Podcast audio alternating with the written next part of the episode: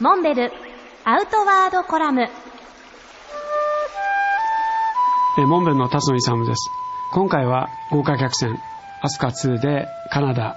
バンクーバーからアラスカまでの船旅をしたお話をしましたが、このわずか1週間から10日程度の船旅しか経験してないわけですけれども、実際世界一周の船旅ということになれば、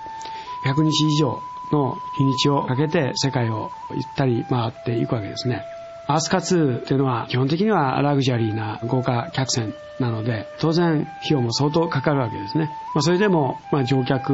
の平均年齢70歳ある人は80歳90歳というそういった年を重ねた人たち人生頑張ってこられた方々のそういったそのご褒美っていうか体力的には残念ながら若い人のようにあちこちバックパックを担いで走り回ることはできなくなるそれでも世界を見てみたい。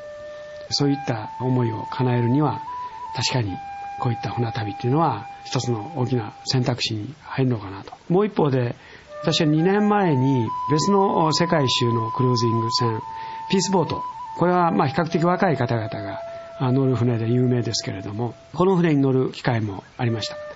この2つの船っていうのは非常に対照的な船旅だというふうに言えると思うんですけれども一方は若い人たちが費用もそれほどかけずに乗ることができますしそれなりに船内でもいろんなパフォーマンスを自分たちで工夫してどんどん積極的に交流していくというそういった意味ではこれもまた一つの大きな選択肢としてありかなと。ただまあこの2つの船に共通して言えることは船に乗っていながらにして世界を回ることができる。気候地気候地でそれぞれの時間の過ごし方楽しみ方は違ってもこういった船で3ヶ月の間いろんな人たちとの交流を深めながらそして気候地気候地で観光を楽しんだりそれからまた人々との交流を進めていく。でこういったことっていうのはそうそうたびたびできることではないと思いますがもし時間が許せばそしてお金が許せばですね一度体験されてみてはいかがでしょうか。